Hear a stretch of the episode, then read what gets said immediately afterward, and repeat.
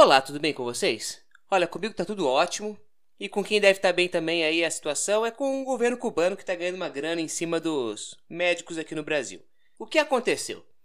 Então, por que eu tô falando disso agora? Se os mais médicos existem, eu acho que desde 2012, 2013 já tem essa parada de mais médicos. Por que eu tô falando disso aqui agora? Porque o nosso querido e amado presidente eleito, ele fez algumas declarações que algumas pessoas acharam ou acham que Cuba vai mudar de opinião sobre o sistema dos mais médicos. E, antes de começarmos, eu vou, vou ler aqui o, o Twitter do, do Bolsonaro. O que, que ele falou?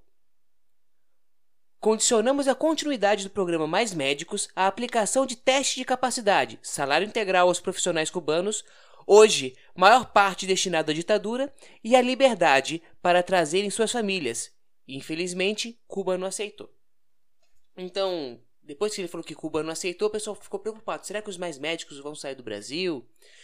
E ah, é um absurdo tirar os mais médicos do Brasil, algumas pessoas dizem, né? Outras pessoas falam: "Ah, não, tem que tirar, tem que tirar mesmo porque eles são escravizados", e um papo assim. O que que é o mais médicos, né? Cuba, para quem não sabe, é, ah, Cuba é comunista. Primeiro, Cuba não é comunista, né? Um país tem um Estado que manda não é comunista. Talvez tenha muitos princípios comunistas, mas não é comunista. Eu já falei isso aqui. Mas ele é socialista e tem é, princípios comunistas muito, muito fortes. Cuba, ela investe na educação dos indivíduos, né? é, acredito eu que seja uma educação gratuita, e, faz, e, e gera médicos, né? forma médicos, forma profissionais. Cuba, ela investe na educação gratuita, é, forma médicos, ela exporta esses médicos através de um serviço terceirizado. Então, para a gente não confundir, não é o Brasil que contrata os cubanos. Os cubanos não têm CLT. O Brasil, é, ele terceir, Cuba terceiriza o serviço. Então, o Brasil contrata como se estivesse contratando Cuba para prestar um serviço, entendeu? É, e aí, Cuba ela investe na educação, forma os médicos, ela exporta através desse espécie de serviço terceirizado para o Brasil esses médicos o Brasil paga para um tal de OPAS, que é Organização Pan-Americana de Saúde. Isso é OPAS. Aí a OPAS pega esse dinheiro e dá para Cuba. O que, que Cuba faz com esse dinheiro? Fica com o dinheiro e dá uma fração desse dinheiro como salário para os médicos. E os médicos aqui no Brasil ficam com esse salário fracionado que, Cuba, que Cuba dá. E aí tem alguns benefícios regionais, é, é onde, tá os, onde estão os médicos, é, alguns benefícios da prefeitura, não sei o que, mas nada muito significativo. E o Bolsonaro, com essa declaração, ele. As pessoas começaram a ter medo, quer dizer que não vai ter médico, porque o Brasil estava sem médicos, então esse negócio dos mais médicos é traz médico o Brasil é importante tal. Então, o Bolsonaro ele não quer os cubanos aqui no Brasil. Ou pelo menos não nas condições que estão. A gente tem que entender que Bolsonaro ele não é muito estável. Matei a música. A gente tem que entender que Bolsonaro ele é muito estável nas opiniões dele. Eu não sei se isso é bom. Essa instabilidade é algo bom ou é, ou é sinônimo de humildade, né, de capacidade de mudar de opinião. O Bolsonaro, antigamente, há um tempo atrás, ele não queria os cubanos aqui no Brasil ele acreditava que era uma espécie de agentes, que eles eram, que os cubanos são agentes da ditadura. Bem que não sei fazer o que, se arrancar informação, se é se infiltrar para uma, uma, uma rebelião, para uma, uma revolução, tem gente aqui para isso, não sei. Esse era o discurso do Bolsonaro há um tempo atrás. Como desculpa para não ter os, ter os médicos cubanos. Aí depois parece que ele mudou de ideia e quer os, os médicos cubanos aqui. Só que ele alega agora que os médicos, primeiro, não têm a capacidade que os médicos brasileiros têm que essa capacidade tem que ser comprovada através de uma prova. Então, não sei se eu acho que essa prova é revalida. O que eu acho, isso eu acho extremamente certo. Eu sou engenheiro civil, mas eu sou engenheiro civil no Brasil. Se eu quiser ir para os Estados Unidos, eu tenho que fazer uma prova lá para provar para os americanos que o que eu aprendi aqui é de fato a engenharia que eles enxergam como engenharia lá. Então, eu acho justo os médicos cubanos fazerem um teste para poder saber o que, que se eles são médicos mesmo. Até aí tudo bem. E agora ele alega também que os familiares cubanos, isso é realidade, que os familiares cubanos não podem vir para o Brasil. Então, os, os, médicos cubanos estão aqui e alguns familiares não podem vir, tem que se afastar da, afastar da sua família. E algumas pessoas interpretam isso como se Cuba estivesse fazendo a família dos cubanos de refém.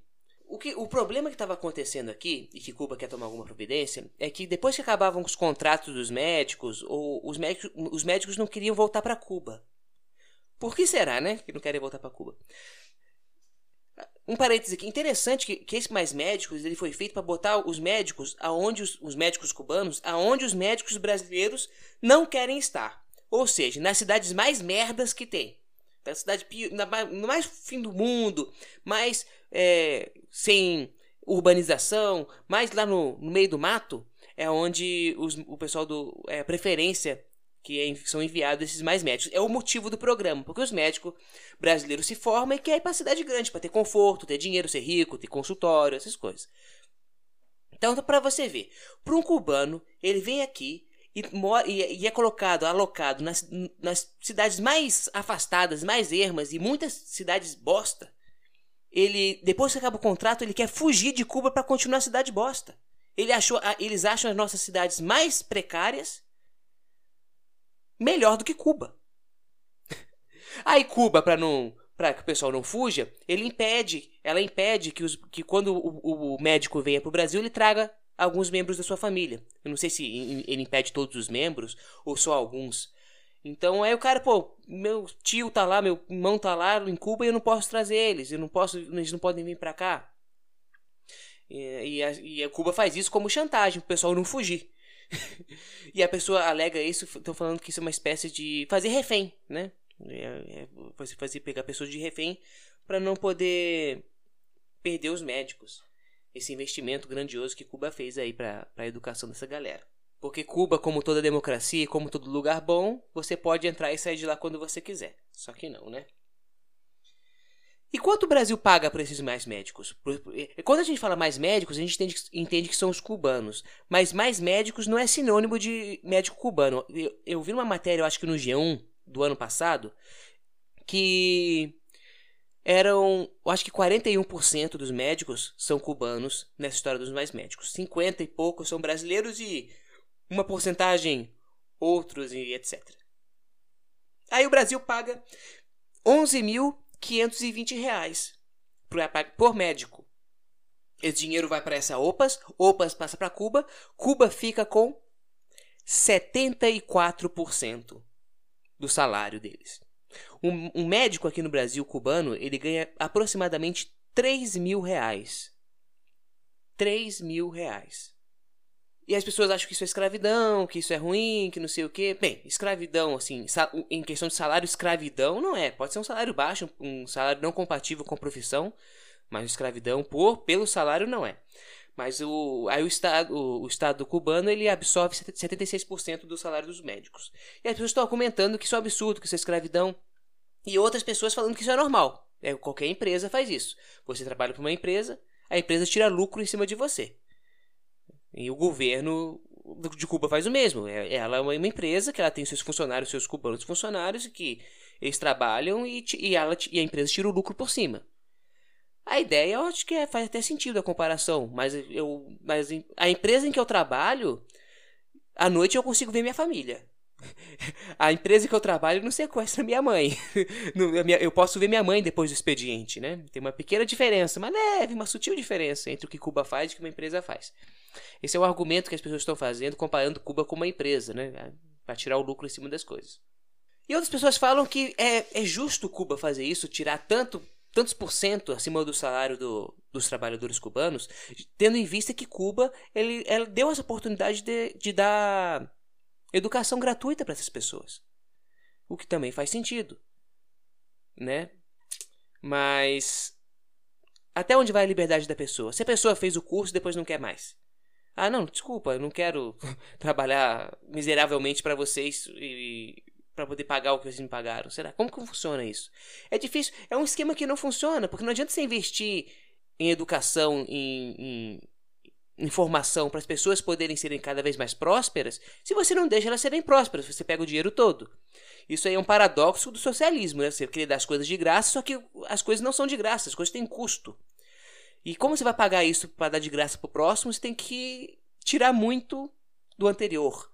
Então fica um ciclo vicioso de pessoas miseráveis tendo trabalhos miseráveis, aliás, lucros miseráveis, desproporcionais à profissão. É um dos problemas do, do socialismo, né? É o que acontece em parte no Brasil. As nossas faculdades estão todas socateadas, estão todas destruídas. Eu me formei numa faculdade é, privada, mas meu irmão, por exemplo, se formou numa faculdade pública e teve que largar no meio porque estava ruim demais. Ele se formou, né?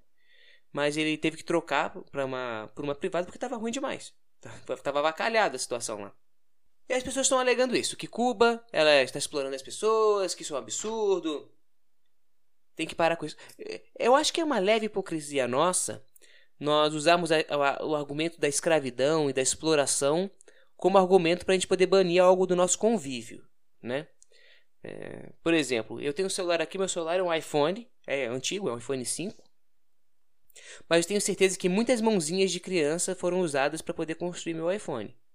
É uma escravidão. Nem por isso eu afasto o iPhone da minha vida. Eu expurgo o iPhone da minha vida. Então, eu acho que talvez os, os médicos cubanos é, influenciam, é, motivam mais esse tipo de opinião porque está próximo, a gente enxerga, né? Tá perto da gente, a injustiça, algo inadequado. Aí a gente quer expurgar essa, esse, esse mal. Mas quando a gente não, não tá tão claro assim, gente, às vezes a gente não liga. Mas para mim faz sentido o que o Bolsonaro quer fazer. Primeira coisa, eu acho que tem que revalidar mesmo a...